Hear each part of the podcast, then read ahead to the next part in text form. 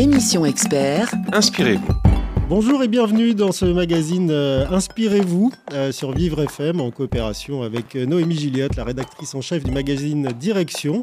bonjour Noémie. Bonjour Frédéric. Alors cette, cette semaine, vous avez décidé de parler d'un cas très très rare qu'on n'ose quasiment pas aborder dans les médias, qui d'ailleurs n'existe pas aux yeux des gens. C'est le cas des réfugiés qui ont une différence sexuelle et qui ont dû quitter leur pays euh, à cause de cette différence. Voilà, effectivement, on va parler d'un lieu euh, quasi unique en France qui euh, accueille et qui accompagne des réfugiés, des demandeurs d'asile qui ont dû fuir leur pays et leur famille du fait de leur orientation sexuelle ou de leur transidentité. Et grâce à ce dispositif, ils peuvent poser leurs valises et penser un peu plus sereinement à leur avenir. Alors on imagine toujours qu'un réfugié, il est euh, arrivé en France parce qu'il y a des problèmes d'argent, des problèmes de guerre, des problèmes religieux. Et bien parfois c'est la quadruple peine. On en parle ce matin dans Inspirez-vous sur Vivre FM avec vous, Noémie Gilliotte du magazine Direction. Émission expert. Inspirez-vous. Noémie Gilliotte et Frédéric Cloteau.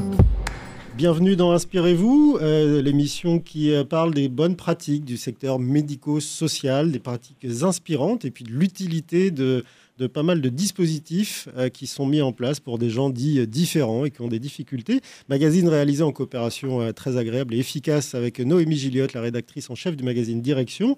et donc, comme je vous l'ai dit tout à l'heure, nous parlons ce matin d'un cas ou deux cas un peu particuliers avec là aussi une pratique très inspirante et efficace d'accueil de personnes qui sont euh, réfugiées, mais pas pour des questions économiques, religieuses ou de guerre, mais réfugiées parce qu'ils ont une différence sexuelle. Euh, Noémie Gilliot, vous avez choisi de démarrer cette émission avec des témoignages de personnes qui sont concernées par ces différences sexuelles et qui ont fui leur pays pour ces raisons-là. Voilà, deux personnes qui sont euh, hébergées dans un dispositif expérimental euh, que, ces deux résidents appellent tout simplement le refuge, qui est le nom de la fondation qui l'a créé en, euh, il, y a, euh, il y a un an maintenant. et ce sont des jeunes réfugiés, des demandeurs d'asile, LGBT, lesbiennes, gays, bi, trans, intersexes ou queer. Et ils sont hébergés en colocation et suivis par des travailleurs sociaux pour toutes leurs démarches de santé, les démarches sociales, administratives, et puis d'intégration et d'insertion socio-professionnelle. Alors ça se passe à quel endroit?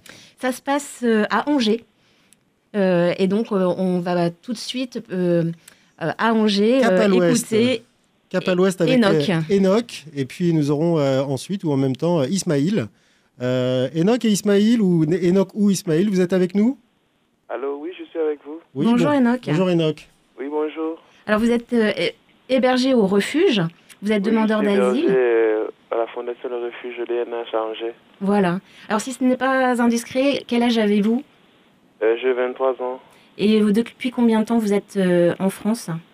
Je suis en France depuis le 1er février 2020. Ah oui, c'est très récent. Et vous venez de quel pays? Je viens de la République démocratique du Congo.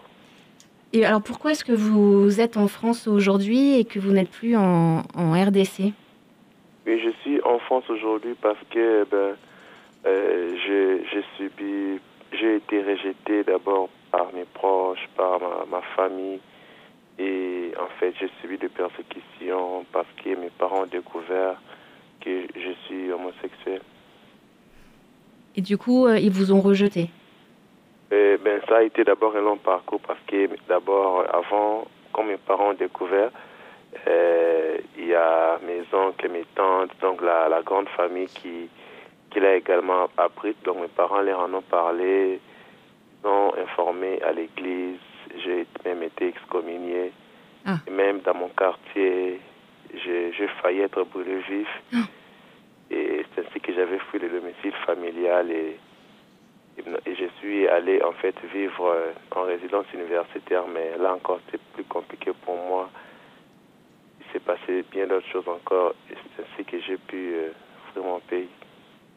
Et pendant combien de temps est-ce que vous avez dû vivre dans votre pays en étant euh, rejeté par votre famille et en devant euh, trouver des solutions d'hébergement, en vivant ces choses-là aussi à l'université? Oui, en fait, tout cela, ça m'a pris autour d'une année, mais déjà, euh, il y a quelques membres de ma famille qui me soupçonnaient auparavant, déjà, ils soupçonnaient mon homosexualité. Mhm. Avant que mes parents, en fait, avant que je ne puisse dire la vérité à mes parents. Et donc pour vous, de toute façon, vous saviez que si vous leur disiez, ça allait être compliqué, qu'ils allaient vous rejeter et vous ne pouviez pas leur, euh, leur annoncer. Euh, en fait, j'avais du mal à leur dire ça, mais en même temps, je ressentais cela comme un poids sur moi, un poids Mhm. dans mon cœur. Donc, une- euh, tant, que je, tant que je ne leur avais pas affirmé cela, je me sentais un peu comme euh, euh, dans une prison. Et une fois que je leur ai dit, je me suis senti libéré. Libéré, mais du coup, ça vous a provoqué oui, plein mais quand de... même, ça m'a Ouais. provoqué, ça m'a attiré des ennuis. Mhm. Vous étiez le seul, Enoch, dans ce cas-là, quand vous étiez en République euh, démocratique du Congo? Euh, en fait, euh, oui, je, euh, il y a- je- je vais, je- en fait, par rapport à par rapport à mon cas, je ne sais pas si certains ont aussi vécu, mais il y en a qui vivent aussi presque des mêmes calvaires. Parce qu'en RDC, l'homosexualité, c'est considéré comme un crime ou est-ce que c'est, euh, entre guillemets, juste mal perçu culturellement et socialement ou est-ce que même pénalement, c'est passible de, de, de- En fait, peine? Déjà, le code pénal congolais n'emploie pas le terme homosexualité parce que déjà c'est un tabou au Congo, Mhm. mais on l'assimile au crime contre nature. Mhm. à tout ce qui va à l'encontre de bonnes mœurs, d'une bonne, d'une bonne moralité. Alors, euh, quand, euh, en fait, quand tu es, quand tu es coupable de, de l'une de ces crimes, Mhm. euh, entre autres l'homosexualité, tu es passible des amendes. J'oublie encore le montant et tu peux, tu peux faire 5 ans de- d'emprisonnement. Et vous avez eu des problèmes avec la police, par exemple? Oui, oui, j'ai eu des problèmes avec la police. Et Ça a été, j'imagine, une, décision très dure à prendre de quitter votre pays euh, sans savoir vraiment forcément où aller? Oui, oui. En fait, euh, déjà, il y, en a qui, qui m'ont harcelé. Donc, euh, à l'université même. Et qu'est-ce qui vous, qu'a- c'est quoi le, le déclic de, qui vous a fait dire, ben, c'est bon, je, je pars? En fait, ce qui m'a fait euh, partir de mon pays, c'était encore plus dur parce que euh, au mois de décembre de l'année passée, mon université, l'université de Kinshasa, euh, avait pris la décision de majorer le, le frais, les frais académiques. Et là, puisque j'avais pris aussi part au mouvement de, de manifestation pour protester, parce que l'université dépend du ministère de. En fait, c'est une université publique de l'État. Mhm. Et là, nous avons contesté cette décision. Et en fait, ce policier qui m'a harcelé, il était euh, l'une des personnes qui, qui ont parti, en fait, qui, qui m'ont dénoncé. Et en fait, voilà, j'ai même été incarcéré. Mhm. Et, du coup, euh, est-ce que vous avez dû euh, arriver en France par des moyens, comment dire, illégaux, ou est-ce que comment ça s'est passé Et puis pourquoi vous avez décidé de venir ici? Vous aviez des contacts sur place qui vous ont dit qu'il y avait des, euh, le refuge, En par fait, exemple euh, En fait, déjà, oui, parce que les policiers m'avaient placé en détention à, à l'Agence nationale des renseignements, en fait, qui est rattachée à la présidence là-bas chez nous au Congo. Et, Mhm. et au moment où ils me prenaient, j'avais, j'avais croisé, en fait, il y avait une des connaissances que j'avais vues. Et en fait, je l'avais, je l'avais juste informé, voilà, je, je, je lui avais dit d'informer tous, tous les gens qui me connaissaient de l'état dans lequel je me trouvais. Et c'est ainsi qu'il y avait un groupe de sœurs qui ont pu intervenir pour que je puisse m'évader de là. Et ce sont eux qui ont trouvé un passeur. Oui, donc ça n'a rien Oui. d'officiel. Vous n'avez, vous n'êtes pas passé par un canal, euh, on va dire normal, pour pouvoir vous je échapper. Vous avez, été, de façon irrégulière. Ouais, vous avez vraiment été euh, poussé euh, hors de, de votre euh, pays et avec, avec une manière qui était euh, pas forcément évidente. Quand, vous êtes, à- quand vous êtes arrivé en France, est-ce que instantanément votre vie a changé? En fait, pas, pas instantanément parce que déjà arrivé ici, je n'avais pas où dormir, je n'avais personne pour me recevoir chez lui, donc c'était encore plus pire pour moi et encore dans mon pays, il fait chaud et ici, c'était vraiment le froid, je n'étais pas suffisamment couvert. Donc c'était encore plus dur pour moi, vous voyez. Mhm. Et quand j'aurais passé tout ce qui m'était arrivé, en fait, j'ai déprimé quoi. Et comment est-ce Je que vous avez... J'étais dépaysé, je ne savais pas que faire une fois en France. Ça veut dire que vous avez dormi dans la rue au début? Oui, oui, j'ai dormi dans la rue. Et ensuite, euh, comment est-ce que vous Ensuite, avez euh, découvert on le m'a refuge parlé du, du 115 qui pouvait m'héberger. Et vous avez trouvé une place au 115 parce qu'on Oui, oui, on oui, connaît les 115. difficultés. euh. Et alors, comment est-ce que vous êtes arrivé ensuite au, au refuge euh, Parce que vous y êtes au refuge, vous y êtes depuis euh, quand? Euh, je suis au refuge depuis deux mois déjà, D'accord. depuis deux mois bientôt. Donc après un parcours assez compliqué et long et qui vous a demandé beaucoup de courage, Oui. maintenant au refuge, dans quelle démarche vous êtes engagé euh, Qu'est-ce que vous, quelle est l'aide que qu'on vous apporte? En fait, déjà, euh, être au refuge, euh, il y a, en fait, je suis, je suis suivi de manière intégrale, quoi. Mhm. Oui, déjà, le, il y a quelques jours passés, j'ai été à l'OFPRA pour mon audition. Comment ça s'est passé? Oui, ça s'est bien, bien passé. Et vous savez quand est-ce que vous aurez une réponse pour avoir le statut de réfugié? Non, non, euh, je ne sais pas encore. Ils m'ont dit que ça peut prendre des semaines, tout comme ça peut s'étendre sur deux mois. Mhm. Et en attendant la réponse, de toute façon, vous êtes au refuge. Oui, je suis au refuge. Alors qu'est-ce que vous y faites au refuge aujourd'hui, au quotidien? S'il vous plaît? Qu'est-ce que vous y faites chaque jour là au refuge en attendant euh, cette formation? Oui, en fait, en attendant, euh, il y a, en fait, il y a des rendez-vous où nous faisons le point sur la santé, sur, euh, en fait, sur mon évolution, euh, voilà, sur un peu de tout, tout ce qui est administratif et social. Donc vous apprenez en fait à, à vous intégrer. Oui, oui. Alors vous disiez que vous étiez à l'université euh, euh, dans votre pays. Kinshasa, oui, je suis À Kinshasa Kinshasa. Du coup, est-ce que c'est quoi vos projets? Est-ce que vous voulez reprendre une formation ou est-ce que vous trouvez directement un métier? Qu'est-ce qui, comment vous vous projetez? Et, euh, en fait, au cas où on m'octroyait les statuts de réfugié, j'aimerais euh, poursuivre avec mes études. Et vous faisiez quoi comme études? J'étais étudiant en sciences informatiques.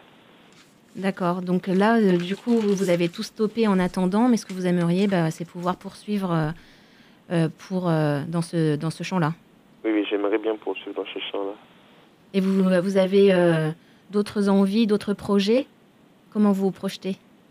Euh, oui, j'ai d'autres envies. euh, euh, J'aimerais bien être aussi un mannequin, un mo- un modèle de...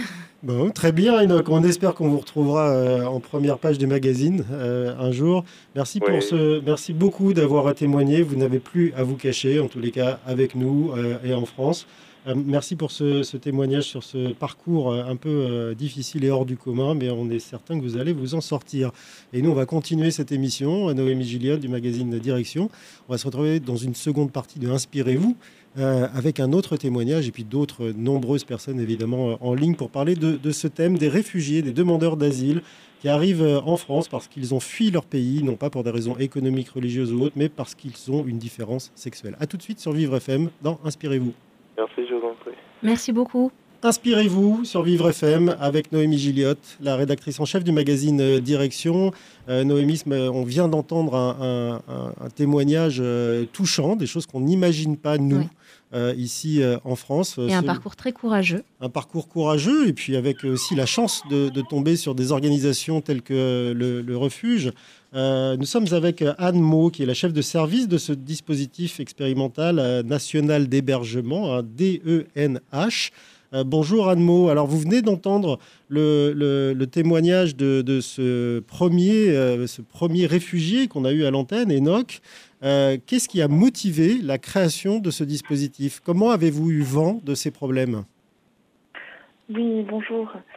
Euh, effectivement, ce témoignage euh, est très représentatif des témoignages que l'on peut avoir euh, des personnes qui sont accueillies par le DVNH du refuge. Euh, finalement, euh, le DVNH a été construit par un constat, le constat de plus en plus de personnes qui sollicitaient le refuge au national, toutes les délégations du refuge qui existent depuis maintenant 17 ans, et de plus en plus de personnes qui venaient d'un parcours de migration qui ont fait appel au refuge pour leur venir en aide. Et alors en général, quel est leur, leur profil De quel pays ils viennent? Est-ce que, alors de fait, euh, c'est un dispositif pour les demandeurs d'asile et les réfugiés, mais j'ai l'impression que c'est plutôt des personnes jeunes que vous accueillez. Tout à fait. On accueille des personnes qui ont entre euh, 18 et 30 ans au sein du DVNH. Euh, ce sont des personnes qui euh, viennent, euh, alors qui peuvent venir de différents pays. On a une majorité de personnes qui viennent d'Afrique, Afrique Mhm. subsaharienne, mais aussi euh, Moyen-Orient et Europe de l'Est. Et alors, est-ce qu'ils ont le même parcours que ce que décrit Enoch, d'un rejet de la famille, de la communauté, arrivé en France, parcours de rue, puis avant ça des persécutions, des discriminations Oui, tout à fait. En fait, le parcours que Enoch vous a décrit est un peu typique une personne euh, va quitter son pays et va y être contraint. Souvent, ce n'est pas euh, un coming out, ce n'est pas euh, j'annonce à mes parents. Souvent, la personne va être découverte malgré le fait qu'elle essaie, de se cacher. Et elle va faire un parcours d'asile avec souvent des souffrances, souvent des violences. Arriver en France et souvent retrouver de nouvelles violences homophobes ou transphobes parce que en France, malheureusement, que ce soit dans la rue ou dans les centres d'hébergement classiques, euh, les personnes retrouvent leur communauté et cette communauté qui peut porter beaucoup d'homophobie et de transphobie. Donc en fait, ils pensaient arriver en France pour être protégés et finalement, euh, c'est un peu la douche froide. Exactement. Il y a vraiment ce phénomène de, désillusion euh, qui peut être très violente parce qu'on fait un parcours qui est très traumatique, mais on tient pour arriver en France et espérer être protégé. Et là, on se rend compte que de nouveau, on peut être assimilé à une communauté qui va, euh, qui va de nouveau être euh, persécutrice. Alors, quelle serait la solution, Anne Mo, pour éviter justement la concentration et le regroupement de, personnes qui peuvent être euh, créer cette, situation homophobe, pardon, dans un centre d'hébergement? Est-ce qu'il y a d'autres solutions qui peuvent être envisagées pour les protéger? Eh bien, la solution est double. Je dirais qu'il y a la solution qui va être sur le long terme. Ça va être par l'éducation, par euh, euh, des groupes de parole, par travailler finalement euh, avec ces communautés pour cette ouverture au monde, pour cette prise en compte de l'altérité et finalement le droit à chacun de vivre sa sexualité et son orientation sexuelle. Ça, c'est vraiment long terme et on a beaucoup, beaucoup de bénévoles au sein du refuge qui travaillent sans cesse sur tout ce qui est de sensibilisation. Et ensuite, il va y avoir la réponse court terme, et c'est ce qu'on fait nous ici au DNH, c'est vraiment une protection. C'est vraiment sécuriser la personne et l'accueillir dans un lieu où euh, le message ici, c'est que ici, tu as le droit d'être homosexuel, tu as le droit d'être LGBT et euh, il n'y aura pas de persécution vis-à-vis de ça. Et alors du coup, euh, justement, vous leur proposez quel type d'accompagnement ou de démarche? Enoch disait un accompagnement très global. J'imagine qu'ils peuvent aussi avoir des envies, des besoins très différents. Comment est-ce que vous, vous procédez? Tout à fait. On accompagne notre, on, structure notre accompagnement vraiment en fonction euh, des personnes. Euh, et effectivement, c'est un accompagnement global. Notre euh, objectif, c'est de pouvoir aider la personne, accompagner la personne sur tous les domaines qu'elle peut, auxquels elle peut être confrontée. Donc, ça peut être aider pour les soins, la prise de rendez-vous médicaux, aussi pour la demande d'asile. Ça, c'est systématique, évidemment, pour les personnes qui sont en demande d'asile. Et ensuite, tout ce qui va être intégration. Pour une personne qui a obtenu son statut de réfugié, quel est ton projet professionnel, comment y accéder, les cours de français, on a beaucoup de bénévoles qui interviennent avec nous pour des cours de français. On essaye vraiment de, répondre à tous les besoins et ensuite, évidemment, il y a des besoins euh, annexes qui sont euh, très spécifiques à la personne et, euh, et on le fait aussi. Ah, plus qu'un refuge, c'est vraiment un tremplin que constitue euh, ce dispositif. Euh, vous les accompagnez combien de temps? Et puis surtout après, euh, qu'est-ce qu'ils deviennent? Est-ce que vous avez des, nouvelles? Est-ce qu'en termes d'insertion, voilà, vous pouvez constater qu'effectivement, ça va mieux pour eux?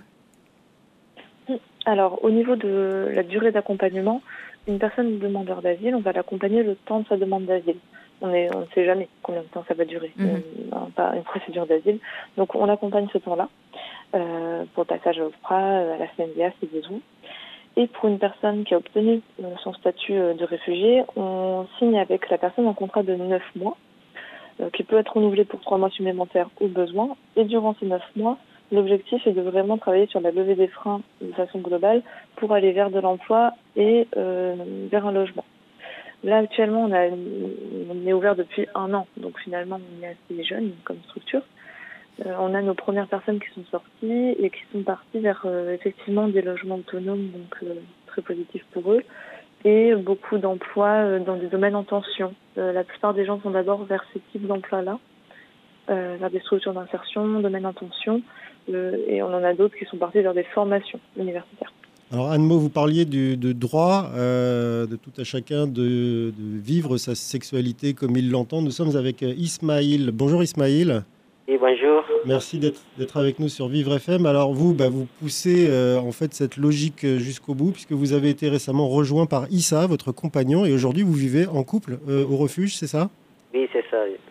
Alors est-ce que vous, euh, vous, vous avez trouvé ce parcours facile pour arriver en fait à vivre votre vie normalement? Bah, non, je ne suis pas trouvé facilement, mais là, aujourd'hui, je suis très heureuse d'être en France. Ça fait longtemps que vous êtes en France Je suis libre aujourd'hui, j'ai fait tout ce que je veux, donc euh, voilà quoi. Mais le parcours, c'était ça, euh, ça n'a pas été facile pour moi. C'est très difficile. Le dispositif, c'était effectivement un refuge pour vous euh, ou est-ce que euh, vous faites plus face à des difficultés euh, aujourd'hui? Bah, aujourd'hui, euh, je suis au refuge. euh, je suis là, je cherche mon travail, je cherche du travail, j'ai des problèmes de santé. après, voilà quoi. Est-ce que le fait d'être en couple avec euh, votre compagnon euh, change le, euh, le, le regard des, des gens qui vous entourent? Parce que c'est, on a, on a eu Enoch qui lui est seul et donc affirme son homosexualité, mais vous, vous la montrez puisque vous êtes deux. Et est-ce que, le, est-ce que ça change quelque chose dans le regard des autres? Bah oui, ça a changé beaucoup et par rapport à moi, ça a changé même au Tchad aussi euh, aujourd'hui parce que moi, on se méfie très euh, même euh, par rapport à la communauté tchadienne qui vit en France parce qu'on m'a déjà connu sur les réseaux sociaux depuis mon arrivée en France, depuis 2017. Là, aujourd'hui, on m'avait connu beaucoup. Donc, aujourd'hui, moi, par rapport à mon nom, moi, je ne perds pas trop, mais par rapport à mon copain, j'ai trop peur à lui. Donc, j'ai. Oui, parce que vous, vous Même avez le statut de réfugié, mais lui, il est encore demandeur d'asile. Lui, lui, il est encore demandeur d'asile et moi, j'ai eu mon statut de réfugié depuis euh, euh, mai euh, 2018. Et je suis devenu très connu sur les réseaux sociaux, mais en dehors des réseaux sociaux, personne ne me connaît. Mais quand même, quand on sort, bah, on cache, voilà. Mais on fait très attention. Et vous avez repris euh, contact avec euh, votre famille au Tchad ou ça, c'est pas, c'est pas envisageable? Non, c'est pas envisageable parce qu'avec mon, moi, avec mon famille, déjà, il y a des choses parce que euh, les premières choses, moi, je ne connais pas mon père. Et les deuxièmes choses, je suis devenu homosexuel, donc ça a été très difficile pour moi. Donc, je n'ai aucun contact avec mon famille, sauf avec ma mère. Quand je suis arrivé en France, bah, j'ai eu qu'une fois, euh, septembre 2017, j'ai eu au téléphone. Donc, depuis ces jours-là, je n'ai jamais de nouvelles de ma mère. Donc, elle, en plus, elle vit aux campagnes je suis non, en pleine campagne, donc je n'ai aucune nouvelle avec ma mère. Et j'ai des frères qui vivent dans les grandes villes, mais avec eux, euh, on a on parle plus depuis euh, mon jour de découvrir mon homosexualité. Donc, avec ma sœur, on s'entend très bien, mais depuis que je suis arrivé ici, bah, ma sœur aussi, elle vit aux campagnes, donc je n'ai aucun euh, contact avec elle. Et moi, je n'ai pas besoin de famille aujourd'hui. Les seules personnes que j'ai besoin de ma vie, c'est ma mère parce qu'elle m'a beaucoup soutenu, mais elle n'a pas de pouvoir à me faire vivre au Tchad. Donc, elle n'a pas de choix. Là-bas, les hommes qui décident. Donc, Mhm. Est-ce que au refuge, justement, avec les autres euh, résidents, euh, c'est un peu une seconde famille? Oui, c'est oui, une, une grande famille ici. Avec les jeunes, bah, avec les gens de refuge, ça se passe très bien. Pour moi, bah, aujourd'hui, pour être en France, la France, d'abord, pour moi, les premières choses, comme, comme ça a devenu mon famille, propre famille, quoi. Je suis très heureuse et je m'entends avec tout le monde. Euh, au nous- château aussi, j'étais là-bas. Parce qu'au début, je suis arrivé, j'étais dans les Deux-Sèvres. Donc, euh, dans les Deux-Sèvres, j'ai un peu de famille, euh, qui sont bénévoles, qui sont devenus comme mon propre famille, sont des Français. Donc, là, aujourd'hui, moi, mon famille, c'est en France, quoi. Donc, euh, voilà, j'ai trouvé mon copain, donc c'est ma vie, quoi. Je suis très heureuse d'être en France. Voilà, voilà un message bien positif, euh, Ismaël. Merci d'avoir été avec nous euh, sur euh, Vivre FM. Alors, on n'a pas eu euh, Issa, mais vous nous en avez parlé. Euh, Anne Mo, vous êtes toujours avec nous. Euh, Est-ce que c'est une démarche que vous encouragez, que le rapprochement de couples euh, euh, de réfugiés homosexuels, ou est-ce que c'est un pur hasard, là, ce qui est arrivé à, à Ismaël Euh, concernant les couples, ben nous, on accueille des couples au sein de notre structure. Ce n'est pas quelque chose qu'on encourage euh, particulièrement, en fait. C'est juste qu'on accueille. on accueille des personnes qui ont besoin d'un hébergement, donc que ce soit une personne isolée Euh, c'est la majorité hein, des personnes qu'on a des personnes isolées, mais on a deux couples euh, qui ont été hébergés par euh, notre structure, et tant mieux, sinon on peut leur permettre de, de vivre sereinement leur vie de couple qui ne serait pas forcément si bien vécu que ça dans d'autres centres d'hébergement, c'est bien euh, avec plaisir. Qu'ils soient en couple ou non, de toute façon, l'intérêt aussi du dispositif, si j'ai bien compris, c'est le fait qu'ils soient en appartement en colocation pour aussi lutter contre l'isolement. Tout à fait. Tout à fait, parce que l'isolement, c'est vraiment euh, une caractéristique majeure de toutes les personnes qui vont arriver ici. Ça va être des personnes qui sont euh, très détachées de leur communauté d'origine, de fait, étant donné qu'il y a soit une crainte d'être victime de nouveau de violence, soit il y a euh, des persécutions. Et donc, ça va être des personnes qui vont pas du tout avoir cette attache-là que d'autres demandeurs d'asile, pour d'autres raisons, pourraient avoir. Donc euh, l'isolement est vraiment très important. Et finalement, les colocations, les activités de groupe très régulières qu'on fait ici au sein du refuge, c'est aussi une manière de répondre à ça et de créer de la cohésion, de créer du groupe et euh, de se soutenir les uns les autres. On voit que la réponse du refuge est très, euh, très complète et très humaine. Merci Anne Mo, chef de service de ce dispositif, d'avoir été euh, avec nous à l'antenne de Vivre FM pour parler de ce qui est au cœur, en fait, de, enfin, le, message qui est au cœur de tout ça, Noémie Gilliotte, c'est la lutte contre les discriminations et on va en parler dans la troisième partie de l'émission avec Joséphine Sauvert, qui est chargée de mission justement pour la lutte contre les discriminations à la Fédération des acteurs de la solidarité en Ile-de-France. On se retrouve tout de suite dans Inspirez-vous avec Noémie Gilliotte, la rédactrice en chef du magazine Direction et sur Vivre FM. Inspirez-vous ce matin euh, avec, euh, avec nous et avec euh, Noémie Gilliotte, la rédactrice en chef du magazine Direction, sur les bonnes pratiques du secteur médico-social. Quand c'est dit comme ça, c'est pas forcément très très beau. Mais en revanche, quand ça correspond à des actions très précises, comme c'est le cas ce matin, on parle d'un sujet dont on ne parle pas souvent, mais qui existe. des personnes qui sont réfugiées, pas pour des raisons religieuses, économiques, euh, de guerre euh, ou, quoi que ce soit, mais euh, parce qu'elles ont une différence sexuelle. En France, on les accueille dans certains dispositifs comme le refuge. On en a parlé avec Anne Mo, qui est à la tête de ce dispositif. Euh, mais on, a aussi euh, une sorte d'analyse de la capacité, de la manière de les accueillir, euh, qui est faite par Joséphine Sauvert, qui est avec nous en ligne. Bonjour Joséphine, vous êtes chargée de mission pour la lutte contre les discriminations à la Fédération des acteurs de la solidarité en Ile-de-France, et vous avez justement mené une étude sur les méthodes d'accueil de ces, de ces personnes en Ile-de-France qui peut peut-être avoir, on vous, demandera, euh, euh, une valeur à l'échelle nationale. Et oui, c'est bien ça. Bonjour. Alors, vous avez mené cette étude euh, sur l'accueil et l'accompagnement des personnes lesbiennes, gays, bi, trans, intersexes, queer dans l'hébergement, dans les dispositifs d'hébergement en Ile-de-France. Pourquoi cette étude était nécessaire? Est-ce que déjà, est-ce que c'est la première étude du genre en France? Bah, alors, euh, l'idée de réaliser cette étude, euh, elle est venue après des remontées de terrain régulières aux charges de mission de la FACIL de France, donc de travailleurs sociaux chefs de service de structures euh, d'hébergement généraliste, qui ne savaient pas en fait comment faire, comment s'y prendre quand ils accueillaient des personnes LGBTIQ. Donc, comment faire pour reprendre quand il y avait des, des propos ou des violences homophobes dans le collectif, ou comment bien accueillir une personne trans, par exemple? Donc euh, la Facile de France, qui est une fédération qui regroupe euh, des associations gestionnaires d'hébergement, entre autres, euh, a voulu se saisir de, ce sujet et réaliser donc un état des lieux sur l'accueil et l'accompagnement des, personnes LGBTIQ dans l'hébergement pour voir un peu ce qui se passait dans le secteur. Parce que du coup, on était vraiment à la fois sur un public hein, quasi invisible et sur une problématique qui l'était tout autant. Euh, oui, c'est ça en fait, parce que donc c'est un sujet qui est largement euh, sous-abordé en France euh, dans les politiques publiques, mais aussi par les chercheurs et les chercheuses en sciences sociales. Euh, quelques publications qui existent à, à, ce sujet. Et pourtant, le sans-abrisme des personnes LGBTQ, c'est une thématique qui est très étudiée aux États-Unis, au Canada, au Royaume-Uni.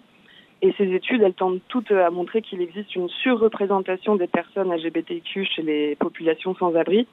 Et il y a même des statistiques qui montrent qu'il y a 25 à 40% de personnes qui vont s'identifier comme LGBTQ parmi la population de jeunes sans-abri.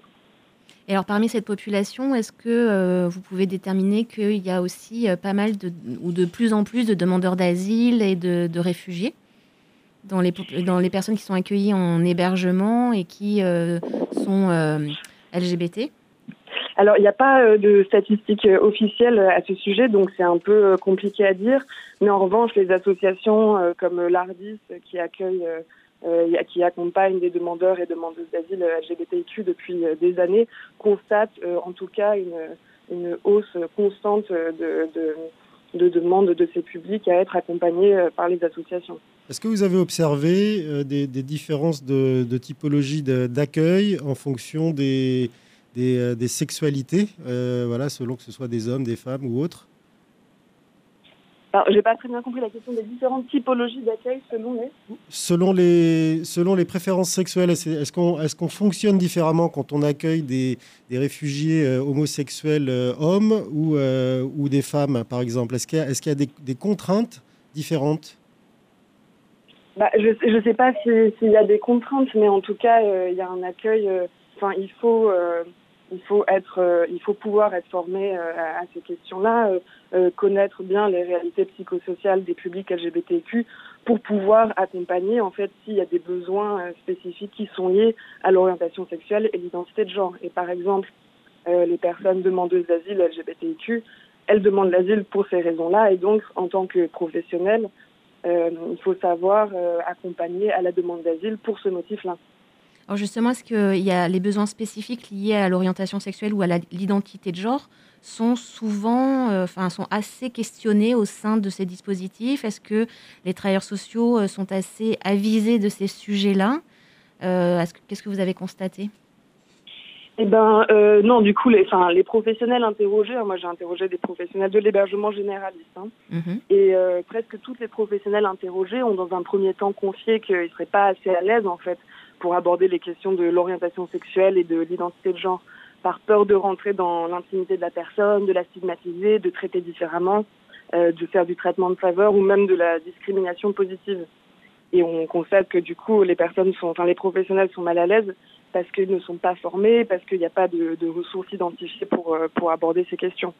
Ce qui du coup peut aussi mettre mal à l'aise euh, en face d'eux les publics qui doivent pas aussi comprendre pourquoi est-ce qu'il y a des tabous alors qu'ils pensaient arriver dans des, euh, en France où le sujet n'était pas tabou ben, euh, oui, je, enfin, je pense que, que, les, que, les, que les publics, euh, surtout s'ils sentent que les professionnels ne sont pas assez à l'aise, les publics ne vont pas se sentir en confiance pour aborder des besoins spécifiques qui pourraient être liés à leur orientation sexuelle et à leur, à leur identité de genre, s'ils en avaient besoin en fait. C'est surtout une question du lien de confiance entre le travailleur social et la personne accompagnée. Est-ce que vous diriez que euh, les personnes LGBT dans ces dispositifs-là cumulent des difficultés ou des, vulnérabilités euh, euh, qui, même au-delà d'être, de s'ajouter, se conjuguent et renforcent leur, leur exclusion, leur difficulté d'insertion? Bah alors, les facteurs de discrimination qui se cumulent, c'est quelque chose que nous, dans l'étude, on n'a pas vraiment investigué. Mais déjà, les études anglo-saxonnes, elles montrent que les personnes LGBTIQ sans abri et dans les dispositifs sont majoritairement des personnes racisées et majoritairement issues de milieux populaires. Et ce que constatent aussi des associations qui accompagnent des personnes exilées LGBTIQ comme l'ARDIS, Basiliade, Accept ST ou le Refuge, c'est évidemment que les personnes migrantes, les personnes demandeuses d'asile qui sont euh, LGBTQ peuvent subir une double exclusion une fois en France. D'une part car euh, l'homophobie et la transphobie existent bien en France, mais aussi au sein des communautés des pays d'origine des personnes. C'est-à-dire que, par exemple, un, homme gay sénégalais ne pourra pas toujours être en sécurité au sein de la communauté sénégalaise en France s'il doit cacher le motif euh, de sa demande d'asile, au risque de subir à nouveau des persécutions. Il, change de justement, il est, est-ce qu'il cache le, motif de la, de la demande d'asile en général? Est-ce qu'il le transforme par, euh, par autre chose? Ou est-ce qu'ils ont facilement euh, la, déclaration, euh, le coming out à, la bouche? Ben, je, dans les structures d'hébergement, je suis pas sûre que ce soit, enfin que les personnes fassent des, des, coming out parce que c'est, enfin, je veux dire, être identifié comme une personne LGBTQ, il reste que c'est souvent, pas tout le temps, mais c'est quand même souvent se mettre en danger au sein d'un collectif. Ça, c'est ce qui ressort de votre étude? C'est ce qui ressort de mon étude, oui. Alors, est-ce que les bonnes pratiques qu'on peut observer, qu'on a eu Anne Mo en ligne tout à l'heure, les bonnes pratiques qu'on peut observer dans, dans, des structures comme le refuge, entre autres, peuvent être, à un moment ou à un autre, transmises à, à des centres d'hébergement généralistes?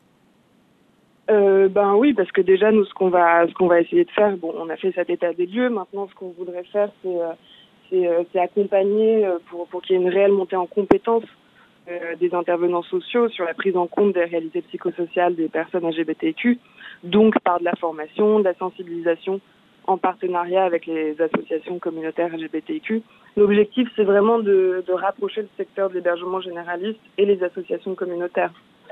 On va aussi, par exemple, nous, on va essayer d'outiller les professionnels de l'hébergement. Donc là, par exemple, on est en cours de, réalisation d'un guide thématique et pratique à destination des intervenants sociaux.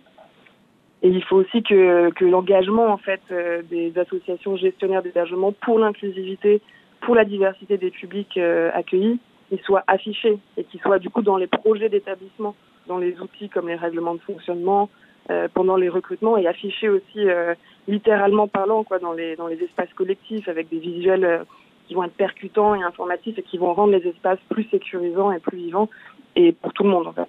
Mais est-ce que former les professionnels serait suffisant puisque vous parliez des dangers qu'il peut y avoir dans les collectifs? Est-ce que c'est pas aussi euh, sensibiliser euh, et les, les, autres résidents? Euh, Si, ça évidemment, oui, le travail. Mais ça, les équipes sociales le, font souvent. Hein, mais c'est évidemment euh, travailler euh, avec le collectif, par des, ça peut être par des groupes de parole, des ateliers, faire intervenir des, des associations euh, sur, sur l'homophobie, même sur le racisme. Si évidemment le travail sur le, avec le collectif, il, doit, il doit être fait.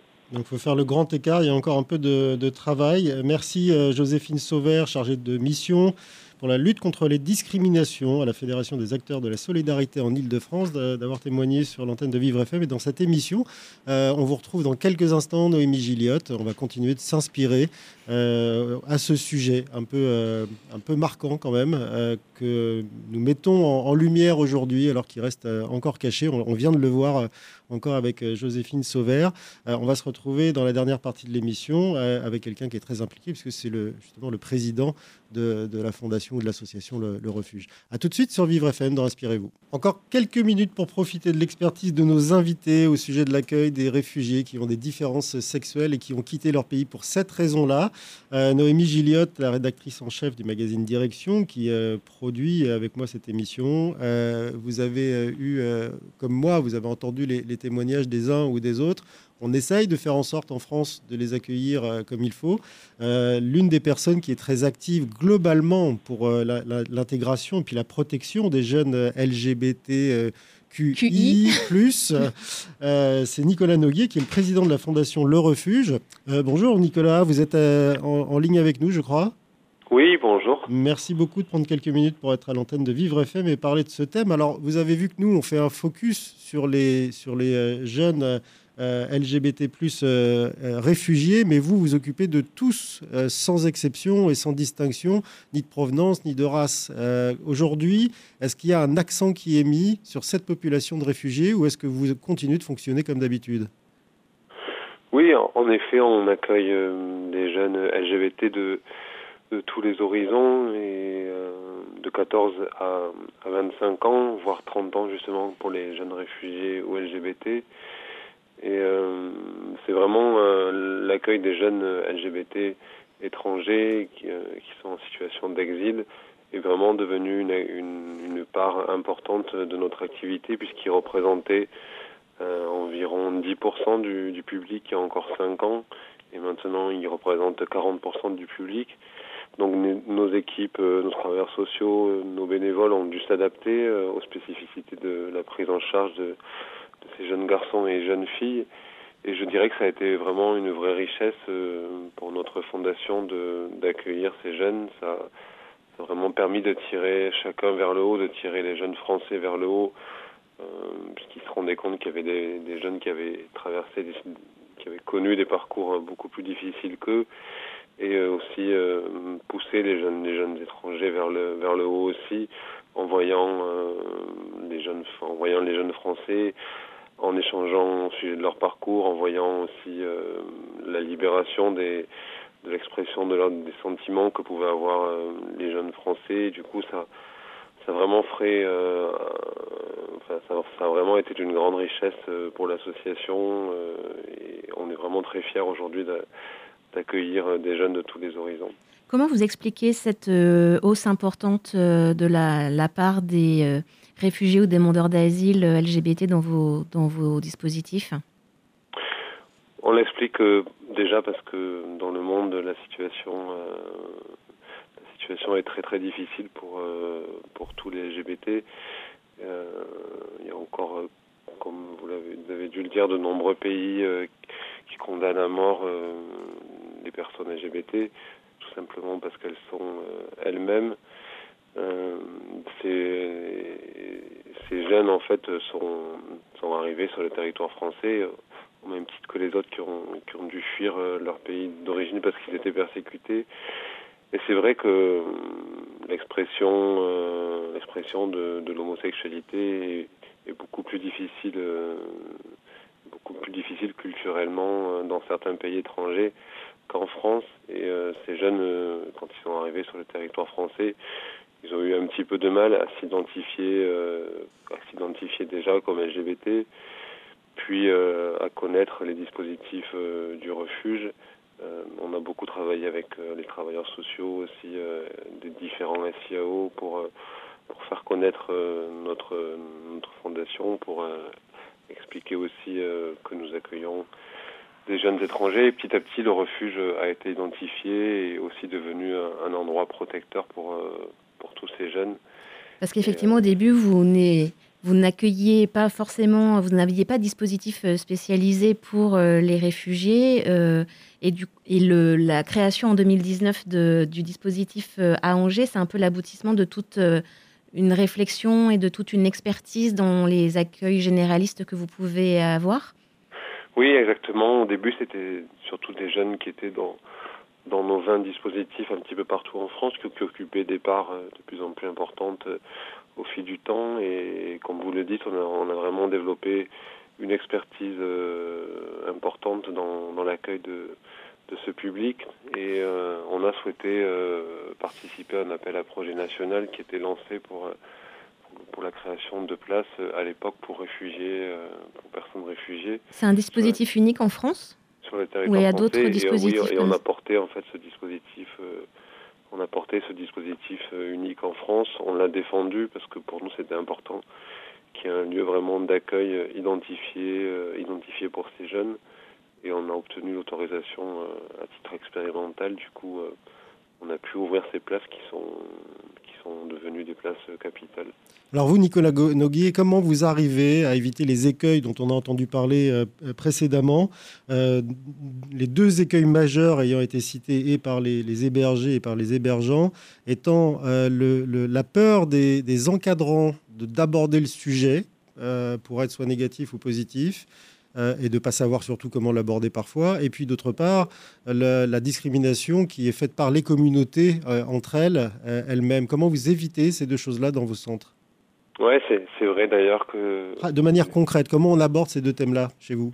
Oui, ces deux thèmes-là, ils ont été aussi, ils ont été rendus aussi un petit peu publics par, par l'étude de, de, la FAS, là, et on partage vraiment on partage vraiment ça. Ben nous, en fait, euh, justement, ce sont, enfin, tous les dispositifs refuges sont sont euh, sont des lieux en fait identifiés pour euh, spécifiquement pour ces jeunes. Donc il y a il y a pas de il n'y a, a, pas, de peur au niveau de au niveau c'est difficile pour un jeune aujourd'hui encore d'appeler le 115 à cause de toutes les représentations, les discriminations qui qu'il peut y avoir. Et Mais est-ce que c'est une situation idéale d'avoir des dispositifs euh, qui peuvent recréer des communautés? Est-ce que idéalement, ce serait pas plutôt que ce soit pas un sujet, que quel que soit le dispositif, généraliste ou pas, euh, d'éviter de refaire des sortes de, de, de ghettos ou... de, Oui, cluster, on dit en ce moment. Euh, ben non, justement, on voit que, que c'est que c'est vraiment difficile encore. Qu'il y a peut-être que ça sera possible euh, avec le temps, dans une dizaine d'années, mais on voit qu'il y a un, un, gap tellement important entre la formation euh, des travailleurs sociaux et euh, et aussi euh, le la sensibilisation des autres personnes de l'ensemble de la société. Dans les dispositifs que c'est c'est vraiment une question de, de bien-être psychologique pour ces jeunes de, que de leur proposer des lieux d'accueil spécifiques. On a, on a, certains qui évoquent qui évoquent des notions de survie dans les lieux actuels où ils sont hébergés. Euh... Oui, donc bien-être psychologique, mais euh, sécurité physique aussi. Comment Excusez-moi, pardon, je sais pas. Bien-être psychologique et sécurité physique aussi. Oui, bien-être psychologique et sécurité physique aussi. Nous, concrètement, on a eu le cas d'un jeune Malien qui était qui, qui, qui, était venu sur Montpellier, qui avait quitté son pays euh, en raison de son homosexualité et des persécutions consécutives et du coup il a été orienté, enfin, il s'est rapproché naturellement de la communauté malienne à Montpellier. Il a été hébergé euh, chez d'autres personnes euh, maliennes et du, pendant quelques temps euh, jusqu'à ce qu'une des personnes qui partageait le logement avec lui découvre sur son téléphone portable des, bon, des photos explicites par rapport à à sa sexualité, il a été euh, persécuté. On a dû faire intervenir euh, le CADA. On a dû, on a beaucoup travaillé avec les acteurs justement, euh, les acteurs de la prise en charge de, ces personnes, et on, a beaucoup, on a beaucoup travaillé. On a réussi à le faire changer d'endroit. Et donc pour l'instant, il y a encore besoin d'avoir des dispositifs assez protecteurs et assez spécialisés pour à la fois les publics euh, qui sont en précarité LGBT ou en rupture familiale, et puis d'autant plus quand ils sont demandeurs d'asile ou, ou, réfugiés. Alors comment prendre euh, en compte euh, désormais, enfin si vous aviez là quelques souhaits à adresser dans les politiques publiques pour sortir ces publics qui cumulent des facteurs de vulnérabilité, les prendre en compte dans les politiques publiques? C'est vrai que c'est ben, ces, publics sont assez oubliés. Comme vous dites, il y a vraiment des, plusieurs facteurs de fragilité. Déjà, ils sont jeunes, ils sont LGBT, ils sont étrangers. Ça fait trois, trois facteurs de vulnérabilité. Et euh, ils sont oubliés encore dans les, par, les, par les pouvoirs publics. Il y a eu, quelques. Il y a eu un plan de vulnérabilité qui, a, qui, a été, qui est en cours de validation et qui a été euh, proposé par, par, par la DGEF la Direction générale des étrangers en France et on a été consulté, on a beaucoup travaillé dessus. Il y a un grand travail qui a été fait pour euh, l'accueil des réfugiés. C'est un petit peu plus difficile encore pour, euh, pour les demandeurs d'asile. Donc il y a encore du chemin à parcourir Pour moi, il y a encore euh, du, du, chemin à parcourir et, et pour moi, en fait, il faut vraiment tenir compte de, de la vie affective de, de ces jeunes. Enfin, pour moi, la vie affective de ces jeunes, c'est leur identité. Et, et c'est sûrement aussi un facteur de meilleure intégration, euh, plutôt que de se priver de dire qu'on est ci, qu'on est ça, ou qu'on fait ci, ou qu'on fait ça. Merci Nicolas Noguet, président de la ouais. Fondation Le Refuge. Merci euh, à vous d'avoir été avec nous euh, ce matin dans Inspirez-vous. Euh, Noémie Gilliotte, vous êtes vous la rédactrice en chef du magazine Direction qui avait préparé cette émission. Je vous en remercie parce qu'elle était vraiment très riche et j'ai découvert Merci encore une fois euh, des choses à la fois négatives parce qu'on voit que la situation elle est vraiment pas évidente et positives parce qu'il y a des solutions euh, comme euh, nous en a parlé Nicolas Noguier. Nous on va se retrouver la semaine prochaine avec un nouveau thème. On va encore partir ailleurs. On était à Angers aujourd'hui, ben, on va partir seulement ailleurs en France. Merci d'avoir été avec nous sur Vivre FM et puis restez à notre écoute. Les programmes continuent.